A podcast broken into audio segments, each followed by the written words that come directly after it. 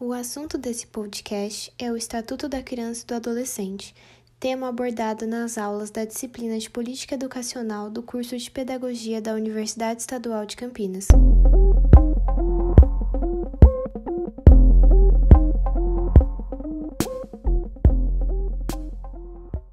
O Estatuto da Criança e do Adolescente é referência mundial desde sua criação em 13 de julho de 1990.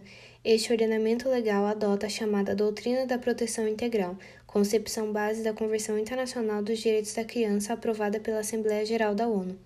Segundo o ECA, é considerada criança a pessoa entre 0 e 12 anos de idade incompletos, adolescente aquela entre 12 e 18 anos de idade. Cabe à família, à comunidade, à sociedade e ao poder público zelar por este grupo com absoluta prioridade.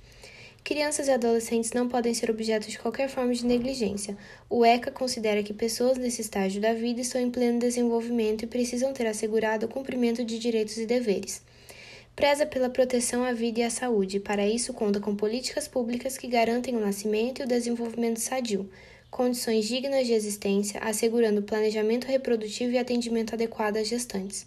É garantido o direito à liberdade, ao respeito e à dignidade visa proteger a criança e o adolescente para que não sofram qualquer tipo de tratamento que cause danos físicos ou psicológicos.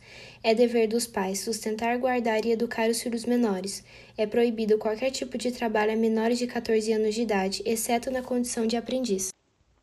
Em relação às disposições gerais, é dado que a criança e o adolescente têm direito à informação, cultura, esportes, e o não cumprimento dessas normas importará em responsabilidade da pessoa física ou jurídica. Sobre essas disposições gerais, é dever do poder público regular locais, horários e faixa etária da realização desses eventos, para assegurar que não tenha conteúdos inadequados. É parte da política de atendimento, as políticas sociais básicas, assistência social e entre outros. Uma das diretrizes dessa política é a criação de conselhos municipais, estaduais e nacional. As medidas de proteção são aplicáveis sempre que os direitos reconhecidos forem violados. Sobre as práticas infracionais, os menores de 18 anos são isentos de pena, e verificada a prática de ato infracional, algumas medidas socioeducativas são tomadas, como, por exemplo, a advertência, obrigação de reparar o erro e prestação de serviços à comunidade. Já algumas obrigações, como de encaminhar a criança ou adolescente a acompanhar sua frequência escolar, são medidas aplicáveis aos pais e responsáveis. O Conselho Tutelar é um órgão que zela pelo cumprimento dos direitos da criança e adolescente e é dever do Conselho Tutelar atendê-los. As decisões do Conselho só poderão ser revistas pela autoridade judiciária a pedido de quem tenha legítimo interesse. Acesso à Justiça. Toda criança e adolescente tem acesso à defensoria pública gratuita. Perda e suspensão do poder familiar. Se for mudado a guarda da criança, será obrigatória a oitiva da criança, respeitando sua compreensão das medidas tomadas. Colocação em família substituta. A família substituta receberá a devida orientação da equipe técnica. A autoridade judiciária determinará a realização de estudo social. Apuração de ato infracional atribuído ao adolescente. O adolescente não poderá ser conduzido de forma que atente à sua dignidade a internação não poderá ser cumprida em estabelecimento prisional. Da habilitação de pretendentes à adoção. Intervirá no efeito a equipe que deverá elaborar estudo psicossocial. Da proteção judicial dos interesses individuais, difusos e coletivos. Ensino obrigatório, atendimento especializado aos portadores de deficiência, acesso a ações e serviços de saúde. Dos crimes e das infrações administrativas, encontramos crimes praticados contra a criança e o adolescente por ação ou omissão. Entre eles está a privação da liberdade da criança ou do adolescente, a submissão a vexame ou a constrangimento, o envio de crianças ou adolescentes para o exterior com a finalidade de obtenção de lucro, além de produção, reprodução, fotografia e registros de criança em cena de sexo explícito ou pornografia. Na legislação correlata, encontramos a criação do CONANDA, o Conselho Nacional dos Direitos da Criança e do Adolescente. Compete ao CONANDA a elaboração de normas gerais da Política Nacional de Atendimento aos Direitos da Criança e do Adolescente, além do apoio aos conselhos estaduais e municipais e a promoção de campanhas educativas sobre os direitos da criança e do adolescente. A Lei Nacional de Adoção prevê a intervenção estatal prioritária voltada à orientação da família natural, mas na impossibilidade desta, a criança e o adolescente serão colocados sob adoção, tutela ou guarda. Lei da Alienação Parental. É considerado alienação parental a interferência na formação psicológica da criança ou do adolescente, induzida por um dos pais, pelos avós ou por outro responsável pela criança ou adolescente repudiando o genitor e causando prejuízos à manutenção de vínculos com este. São exemplos realizar campanha de desqualificação da conduta do genitor ou dificultar contato da criança ou do adolescente com o genitor.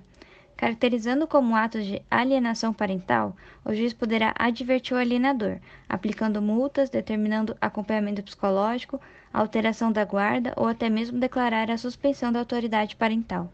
Lei nº 12.594, de 18 de janeiro de 2012. Esta lei institui o SINASE, Sistema Nacional de Atendimento Socioeducativo, que se refere a um conjunto de princípios, regras e critérios que regulamentam o atendimento destinado ao adolescente que pratique ato infracional. O SINASE é coordenado pela União e integrado pelos sistemas estaduais, municipais e distrital, responsáveis pela implementação dos seus respectivos programas de atendimento de medidas socioeducativas. O cumprimento das medidas socioeducativas dependerá do Plano Individual de Atendimento, o PIA, instrumento de previsão, registro e gestão das atividades a serem desenvolvidas com o adolescente. Sobre a saúde do adolescente em cumprimento de medida socioeducativa, o documento traz questões a fim de suprir as necessidades físicas e mentais do adolescente e garantir a este o acesso à saúde e suporte à família, com ênfase no atendimento ao adolescente com transtorno mental e dependência de álcool ou drogas. Em relação aos regimes disciplinares, entende-se que, em caso de legítima defesa ou força maior, não deverá ser sancionado medidas disciplinares. Quanto à capacitação para o trabalho, o documento traz que instituições podem ofertar vagas para socioeducandos quando em acordo com os gerentes do sistema socioeducativo. Além disso, os órgãos responsáveis pela educação devem garantir vagas a socioeducandos no sistema público de ensino, independentemente do período letivo. Convenção sobre os Direitos da Criança. O documento foi elaborado a fim de garantir à criança seus direitos e liberdades, independentemente de raça, cor, sexo, idioma, crença, opinião política, origem nacional ou social, posição econômica, nascimento ou qualquer outra condição. E estabelece que os Estados-partes devem garantir a segurança e o bem-estar da criança e entende que pais responsáveis devem também assumir sua responsabilidade nisso. Além disso, o documento traz disposições quanto ao sistema de adoção, reconhecendo e respeitando o direito de escolha da criança. Os Estados-partes garantem zelar e impedir para que nenhuma criança seja submetida a sequestro, venda, tráfico infantil, abandono, abusos, privação de liberdade, tratamentos desumanos e degradantes, além de outras formas prejudiciais ao seu bem-estar. Parte 2. Deverá ser estabelecido um comitê para os direitos da criança onde examinarão as medidas adotadas em relação aos direitos reconhecidos na Convenção e os progressos realizados pelos Estados-partes. Decreto número 3087. Convenção relativa à proteção e à cooperação em matéria de adoção internacional. Este decreto tem por objetivo estabelecer garantias para que as adoções internacionais sejam feitas segundo o interesse superior da criança e com respeito aos direitos fundamentais que lhe reconhece o direito internacional. Instaurar um sistema de cooperação entre os Estados contratantes que assegure o respeito às mencionadas garantias e, em consequência, previna o sequestro, a venda ou o tráfico de crianças. Promulgação do Protocolo Facultativo à Convenção sobre os Direitos da Criança referente à venda de crianças, à prostituição e à pornografia infantis. Adotada pela Assembleia Geral da ONU, essa convenção somente não foi ratificada pelos Estados Unidos. Os Estados-partes acordaram que proibirão a venda de crianças, a prostituição e a pornografia infantis e assegurarão que os atos e atividades relacionados a esses delitos, conforme este protocolo, tenham total cobertura de suas legislações criminais e penais. Adotarão todas as medidas para assegurar assistência física e psicológica adequadas à recuperação da vítima, assim como promoverão a cooperação e a coordenação internacionais para prevenir, detectar, investigar, julgar e punir os criminosos Disposição sobre a CONANDA. O Conselho Nacional dos Direitos da Criança e do Adolescente é um órgão integrante da Secretaria Especial dos Direitos Humanos e tem por finalidade elaborar normas gerais para a formulação e implementação da Política Nacional de Atendimento dos Direitos da Criança e do Adolescente. Disposição sobre a Educação Especial.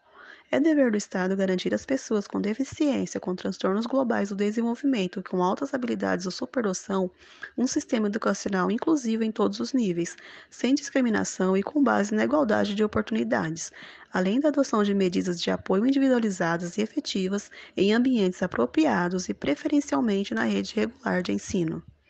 Todo o conteúdo desse podcast foi retirado do Estatuto da Criança e do Adolescente, Lei nº 8069, de 13 de julho de 1990, e legislação correlata, nona edição, 2012.